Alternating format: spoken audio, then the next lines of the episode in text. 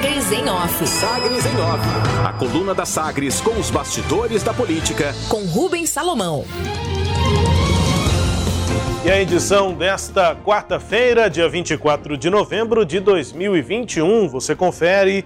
Aliados mantêm eh, risco de debandada na base depois de articulações de Caiado e Daniel Vilela, exatamente dois meses depois da oficialização pelo governador Ronaldo Caiado de que Daniel Vilela vai ser o candidato a vice em 2022. Aliados insatisfeitos com a aliança entre DEM e MDB apontam aqui a coluna que as articulações de ambos, Daniel e Caiado, não surtiram efeito prático para consolidar a unidade da base para a disputa no próximo ano. Caiado agiu pessoalmente ao visitar o diretório do MDB em 20 de agosto e confirmar no dia 24 de setembro o presidente MDBista como companheiro de chapa. A falta de diálogo para a confirmação da chapa mantém feridas abertas e aliados apontam que nomes que já tiveram maior proximidade com o governo agora sequer parecem fazer parte da base. Abre aspas para um palaciano com quem a coluna conversou em off. Tenho tido, é, tenho sentido uma certa rejeição. O Daniel tem trabalhado bem junto aos auxiliares do Caiado, mas ainda tem muita resistência do grupo que é mesmo político. O PP, por exemplo, veio para o governo mas parece que não veio, fecha aspas, aponta esse aliado. A coluna, caiadistas de carteirinha, como a de Belias, do Podemos, Lissau Vieira, que ainda está no PSB, Alexandre Baldi, do PP, e Vanderlan Cardoso, do PSD, ainda buscam garantir publicamente que estarão com Caiado em 2022, apesar da insatisfação gerada com a definição da vice. No entanto, na prática, a possibilidade de debandada continua, seja na janela partidária até o dia 2 de abril do ano que vem ou até o prazo das convenções em julho de 22. E o resultado disso tudo é o seguinte, abre aspas para esse palaciano com quem a coluna conversou. Na verdade, tudo que é feito com antecedência tem seus riscos. Tem chance de acertar com o tempo, mas continua com risco. A gente não sabe como vai ser essa formatação pró-Bolsonaro aqui e tudo é possível. Não adianta fechar os olhos e achar que está tudo certo. Avalia governista aqui a coluna em off. Entre as alternativas para esses caiadistas que podem é, deixar a base, né, está o desembarque de lideranças do barco caiadista e tem como, como incentivo a expectativa de ocupação de vagas na chapa majoritária além da formação de chapas proporcionais viáveis na oposição. E aí, as alternativas: chapas em torno de Gustavo Mendanha ou de um nome bolsonarista aqui em Goiás. Juntar forças. O deputado federal Rubens Ottoni, do PT, ah, realiza articulações com parlamentares e lideranças no Estado em busca de apoio para fechar a criação da federação que vai dar suporte à candidatura do ex-presidente Lula. A intenção é ter união de partidos como o PT, o PSB, PCdoB e PSOL. Rubens Ottoni aponta que, para além do apoio à candidatura do ex-presidente, essa federação é um incentivo para a construção de uma candidatura competitiva ao governo aqui de Goiás.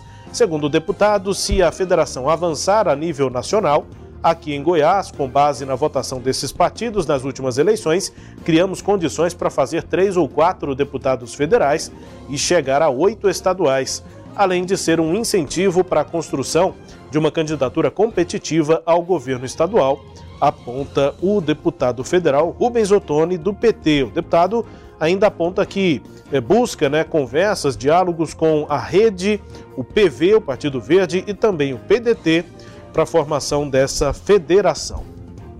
Presenças, evento na noite dessa terça-feira, além de interessados na leitura, ao menos três políticos prestigiaram a noite de autógrafos do ex-presidente da Câmara, Eduardo Cunha, em Goiânia. O ex-deputado federal Jovair Arantes, do MDB, você se lembra? Ele foi o relator do processo de impeachment da ex-presidente Dilma Rousseff. Jovair Arantes, que está agora no MDB, o secretário municipal aqui da gestão de Rogério Cruz em Goiânia, secretário de Desenvolvimento e Economia Criativa, Michel Magu, também do MDB, e o vereador aqui em Goiânia, Tiago Guiotti do Avante, prestigiaram Eduardo Cunha. Os três estiveram na livraria Leitura na noite desta terça-feira, onde ocorreu o lançamento do livro Tchau Querida, o Diário do Impeachment, livro onde o ex-presidente da Câmara narra os bastidores dos movimentos que teriam levado à queda da ex-presidente Dilma. Cunha esteve no Goiânia Shopping, no setor Bueno, até por volta das 10 horas da noite desta terça. E o sobrenome foi aprovado. A Câmara Municipal de Goiânia aprovou a inclusão do nome do ex-prefeito e ex-governador Iris Rezende no Parque Mutirama. O projeto foi aprovado por unanimidade na sessão realizada nesta terça-feira e agora como é que ficaria? Se o projeto for sancionado pelo prefeito Rogério Cruz, o local vai passar a se chamar Parque Iris Rezende Machado Mutirama.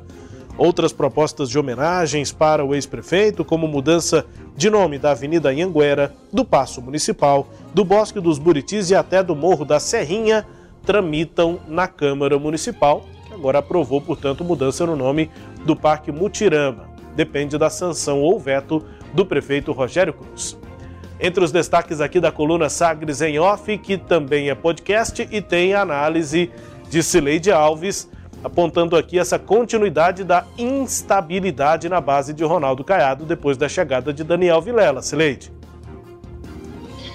Rubens, é, quem acredita nos astros, né, acredita que o inferno astral acontece nos 30 dias antes do aniversário de uma pessoa. Caiado fez aniversário em 25 de setembro, foi o período, esse período anterior aí, foi o período em que ele decidiu por essa aliança com o MDB, né, porque o, o anúncio da aliança acho que foi realizado um dia antes do aniversário dele, alguns dias naquele, naquele período aí.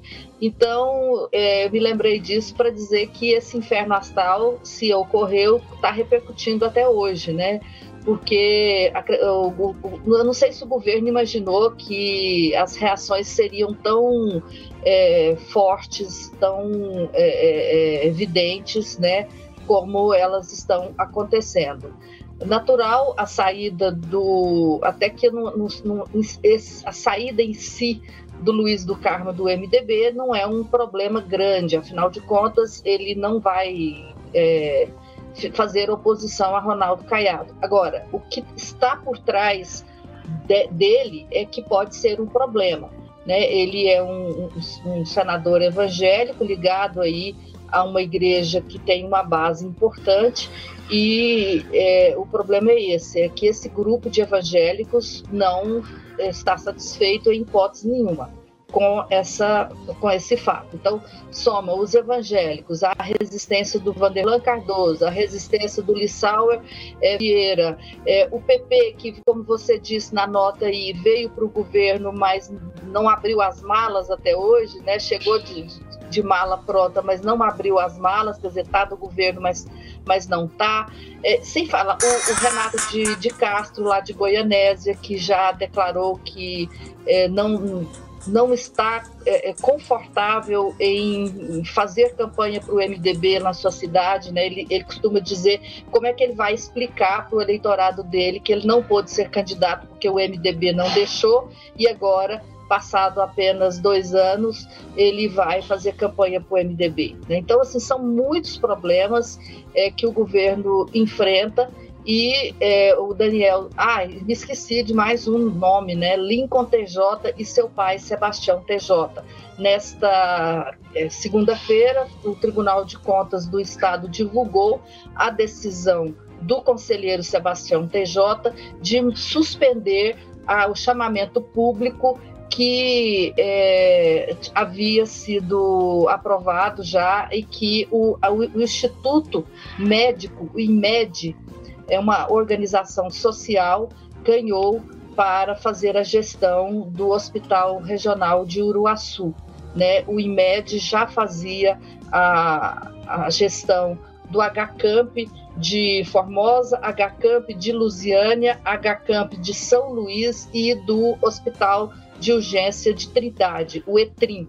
Né? E agora vai continuar na gestão do Hospital e Maternidade de Uruaçu, que deixa de ser HCamp e passa a ser um hospital. Então, ele ganhou esse chamamento público e o conselheiro Sebastião TJ, pai do vice-governador Lincoln TJ, ele suspendeu, né, deu uma liminar para a outra, é, o outro instituto que tinha perdido a, a, o chamamento, suspendendo até que a Secretaria de Saúde dê as informações que a área de vigilância da, da, do TCE estava solicitando.